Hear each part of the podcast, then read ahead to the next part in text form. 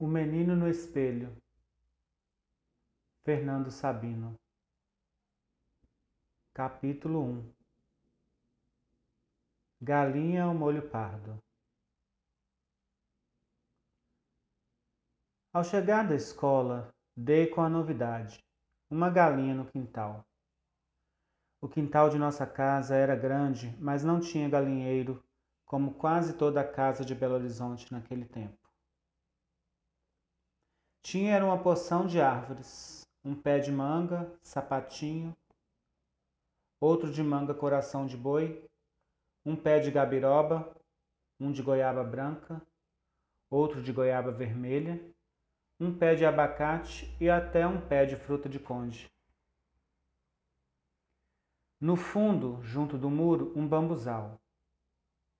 De um lado, o barracão com o quarto da Alzira cozinheira e um quartinho de despejo. Do outro lado, uma caixa de madeira grande, como um canteiro cheia de areia que papai botou lá para nós brincarmos. Eu brincava de fazer túnel, de guerra com soldadinhos, de chumbo, trincheira e tudo. Deixei de brincar ali quando começaram a aparecer na areia uns montinhos fedorentos de cocô de gato. Os gatos quase nunca apareciam, a não ser de noite, quando a gente estava dormindo. De dia se escondiam pelos telhados. Tinham medo de Hindeburgo, que era mesmo de meter medo. Um pastor alemão deste tamanhão. Não sabiam que Hindeburgo é que tinha medo deles. Cachorro com medo de gato, coisa que nunca se viu. Quando via um gato, Hindeburgo metia o rabo entre as pernas e fugia correndo. Pois foi no quintal que eu vi a galinha toda folgada, ciscando na caixa de areia. Havia sido comprada por minha mãe para o almoço de domingo. Doutor Junqueira ia almoçar em casa e ela resolveu fazer galinha ao molho pardo. Eu já tinha visto a Alzira matar galinha, uma coisa horrível. Agarrava a coitada pelo pescoço, agachava, apertava o corpo dela entre os joelhos, torcia com a mão esquerda a cabecinha assim para um lado e com a direita, zapt! Passava o facão afiado abrindo um talho no gogó. O sangue esguichava longe. Ela parava logo o esguicho com uma bacia, deixando que escorresse ali dentro até acabar e a bichinha ainda viva estrebuchando nas mãos da malvada. Como se fosse a coisa mais natural deste mundo, a Alzira me contou o que ia acontecer com a nova galinha. Revoltado, resolvi salvá-la. Eu sabia que o Dr. Junqueira era importante. Meu pai dependia dele para uns negócios. Pois no que dependesse de mim, no domingo, ele ia poder comer de tudo, menos galinha ao molho pardo.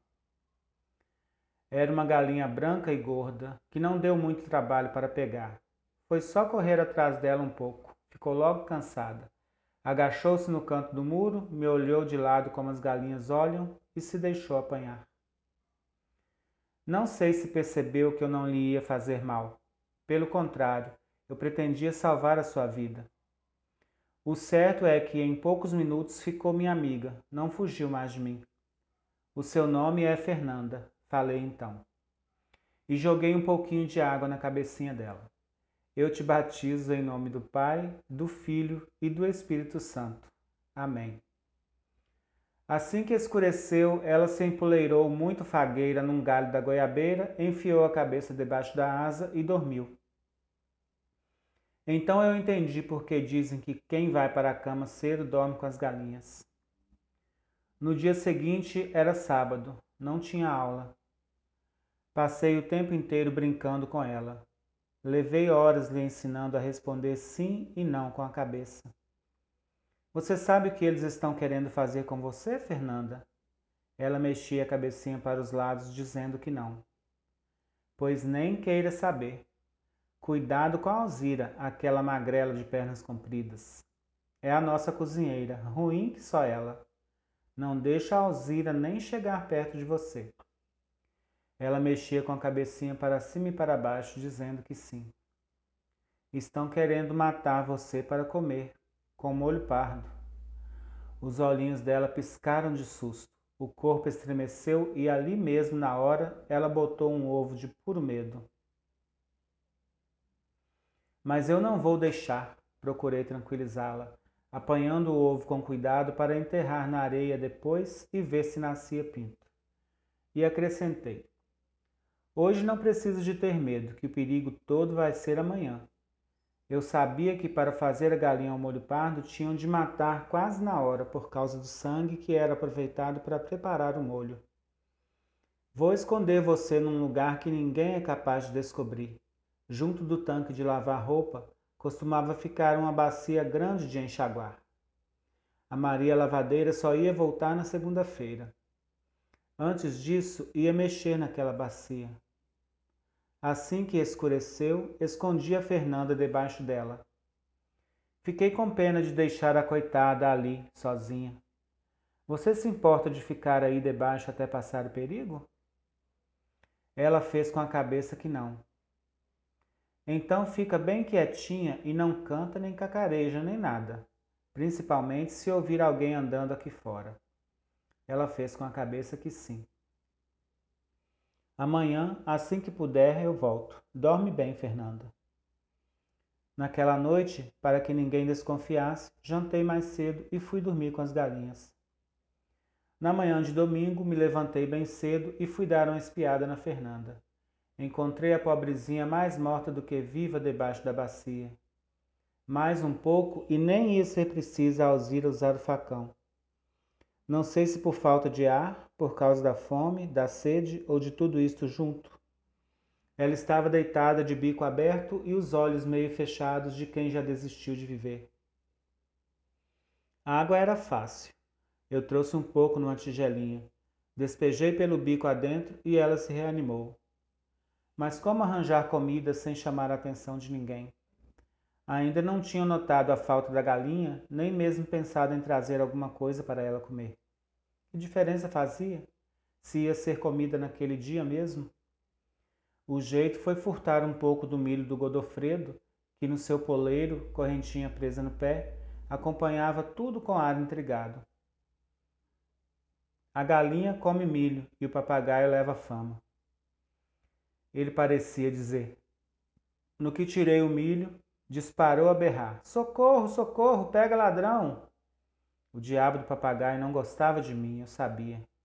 Era do Toninho, meu irmão, a quem dava o pé, todo lampeiro e ainda baixava a cabecinha para um cafuné. Ai de mim, se quisesse fazer o mesmo. Me pespegava uma bicada na mão. Cala a boca, Godofredo. Cala a boca, já morreu, quem manda aqui sou eu. Joguei na cara dele o resto da água da tigelinha. Toma, seu desgraçado, para você aprender. Socorro, socorro, pega ladrão! berrava ele, batendo as asas. Tamanho foi o escarcel que Godofredo aprontou, que acabou caindo do poleiro e fitou de pendurado pelo pé. Foi o tempo de esconder a Fernanda debaixo da bacia e me escafeder correndo pelo porão adentro. A Alzira já batia os chinelos escada abaixo com suas pernas compridas, faca na mão, à procura da galinha. Ao ouvir aquele berreiro, veio ver o que estava acontecendo. Que é que esse bicho tem? Não fala nada que preste e de repente destampa essa gritaria toda? O papagaio tentava com muito esforço voltar ao poleiro, subindo com a ajuda do bico pela própria correntinha e se balançando de um lado para o outro. Olhava com raiva para a cozinheira, como a dizer: essa miserável, nem para me dar uma mãozinha. Ela também não achava lá muita graça no Godofredo. Dizia que ele não servia para nada, só sabia sujar de titica o chão todo debaixo do poleiro e ela é que tinha de limpar. Que é que você quer, coisa ruim? Quem é que é ladrão? O bicho tinha conseguido com muita dificuldade empoleirar-se de novo depois de despencar algumas vezes. Ofegante, entortou a cabecinha e encarou a cozinheira. Sua galinha, sua galinha! O Godofredo já havia xingado a Alzira de nomes feios, de modo que ela achou desaforo ser chamado de galinha, e respondeu no mesmo tom, brandindo o facão para papagaio. Galinha é você, galinha verde. Lá do fundo escuro do porão, onde tinha ido me esconder, vi a Alzira olhar ao redor. Por falar nisso, onde é que se meteu a galinha? Apavorado, ouvi o Godofredo gritar com sua voz de currupaco-paco. Na bacia, na bacia! Além do mais, era delator o miserável. Dedo duro, traidor, entregava ao carrasco seu próprio semelhante, ou quase. Antes que fosse tarde, saí do meu esconderijo lá no porão, como quem não quer nada. Vim me sentar na própria bacia. Uai, que é que você estava fazendo ali escondido, Fernando? Nada não. A cozinheira me olhava com ar de suspeita. Boa coisa que não há de ser. Alguma esse menino anda arrumando, com esse ar de cachorro que quebrou a panela. Na bacia, na bacia, o Godofredo berrava. Cala essa boca, seu filhote de urubu, gritei. Na bacia, na bacia, ele continuava. Que é que esse tagarela está falando? perguntou a Alzira. Está te chamando de Nabacinha. Nabacinha? Que quer dizer isso? Quer dizer vagabunda. Respondi, a cara mais séria deste mundo. A Alzira regalou os olhos, ergueu no ar o facão. Vagabunda? Está me chamando de vagabunda? Nabacinho é você, seu bicho ordinário. Não sei onde estou que não te corto o pescoço, aço no espeto e como, ouviu? E ainda chupa os ossinhos um por um. Ela correu de novo, os olhos em torno. Por falar em comer, quede a galinha, já está na hora de fazer o almoço. Onde é que ela se meteu? Não sei. Você não estava brincando com ela ontem, menino? Isso foi ontem. Hoje eu não vi ela ainda. Será que fugiu? Ou alguém roubou? E ela olhou para o papagaio, cismada, agora com o silêncio dele. Vai ver que é por isso que esse nabacinho de uma figa estava gritando: pega ladrão, algum ladrão de galinha. Agarrei a ideia no ar, era salvação. Isso mesmo, quando eu estava ali no quintal, vi um homem passar correndo. Levava uma coisa escondida embaixo do paletó. Só podia ser a galinha. A Alzira não parecia acreditar muito na história. Pelo contrário, ficou mais desconfiada. E naquele exato momento, a Fernanda resolveu se mexer debaixo da bacia, fazendo um barulhinho na lata com o bico e com os pés. Continuei sentado e, para disfarçar, comecei a bater os dedos na bacia como se tocasse tambor. A galinha deve ter entendido, pois logo ficou quieta. Mas a Alzira continuava com ar de desconfiança. Esse menino está com um jeito muito velhaco. Sei não. Alguma ele andou fazendo. E saiu pelo quintal à procura da galinha, olhando aqui e ali. Nos galhos das árvores, atrás do barracão, no meio dos bambus. Depois foi contar para a mamãe que a galinha havia sumido. Fui atrás para o que desse e viesse. Escutei tudo. Mamãe torcia as mãos. E agora, como vai ser? Como é que ela foi sumir assim, sem mais nem menos? Sei lá, respondeu Alzira. Não acredito que tenham roubado, como diz o Fernando. Vai ver que saiu voando e pulou o muro. Bem que eu pensei em cortar as asas dela e me esqueci. Agora é tarde. E a cozinheira me apontou. Para mim, a gente anda precisando de cortar as asas é desse menino. Está quase na hora do almoço, disse minha mãe. O doutor Junqueira está para chegar de uma hora para outra. E como é que a gente vai fazer sem a galinha? O Domingos vai ficar aborrecido. Dali a pouco, era o meu pai quem chegava da rua, trazendo o jornal de domingo debaixo do braço. Quando mamãe lhe deu a triste notícia, para surpresa minha e dela, ele não se aborreceu. Faz outra coisa, macarrão, por exemplo. O doutor Junqueira é bem capaz de gostar de macarrão e foi ler o jornal na varanda. Filho de italiano, quem gostava de macarrão era ele, e de macarronada que a Alzira fazia, todo mundo gostava. Pois o doutor Junqueira não só gostou, como repetiu duas vezes, para a grande satisfação de mamãe. Papai abriu uma garrafa de vinho daquelas de cestinha de palha e os dois a esvaziaram, depois de dar um pouquinho para mim e meus irmãos com água e açúcar. Guardanapo enfiado no colarinho, o doutor Junqueira limpou os bigodes, satisfeito. Ainda bem que era essa macarronada tão boa. Eu estava com medo de que fosse galinha. Se tem uma coisa que eu detesto é galinha, principalmente ao molho pardo.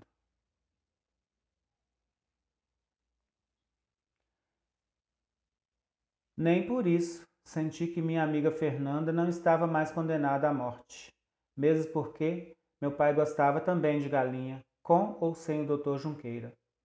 Por outro lado, ela não podia ficar escondida o resto da vida. Eu não tinha a menor ideia de quanto tempo vivia uma galinha. E na manhã seguinte, a Maria viria lavar roupa. Ia descobrir a Fernanda encolhida debaixo da bacia. Depois que o almoço terminou e o doutor Junqueira se despediu, fui lá perto do tanque fazer uma visitinha a ela, resolvido a ganhar tempo. Você hoje ainda vai dormir aí? Mas amanhã eu te solto, está bem? Ela fez que sim com a cabeça. Deixei água na tigelinha e mais um pouco de milho, furtado de novo do Godofredo.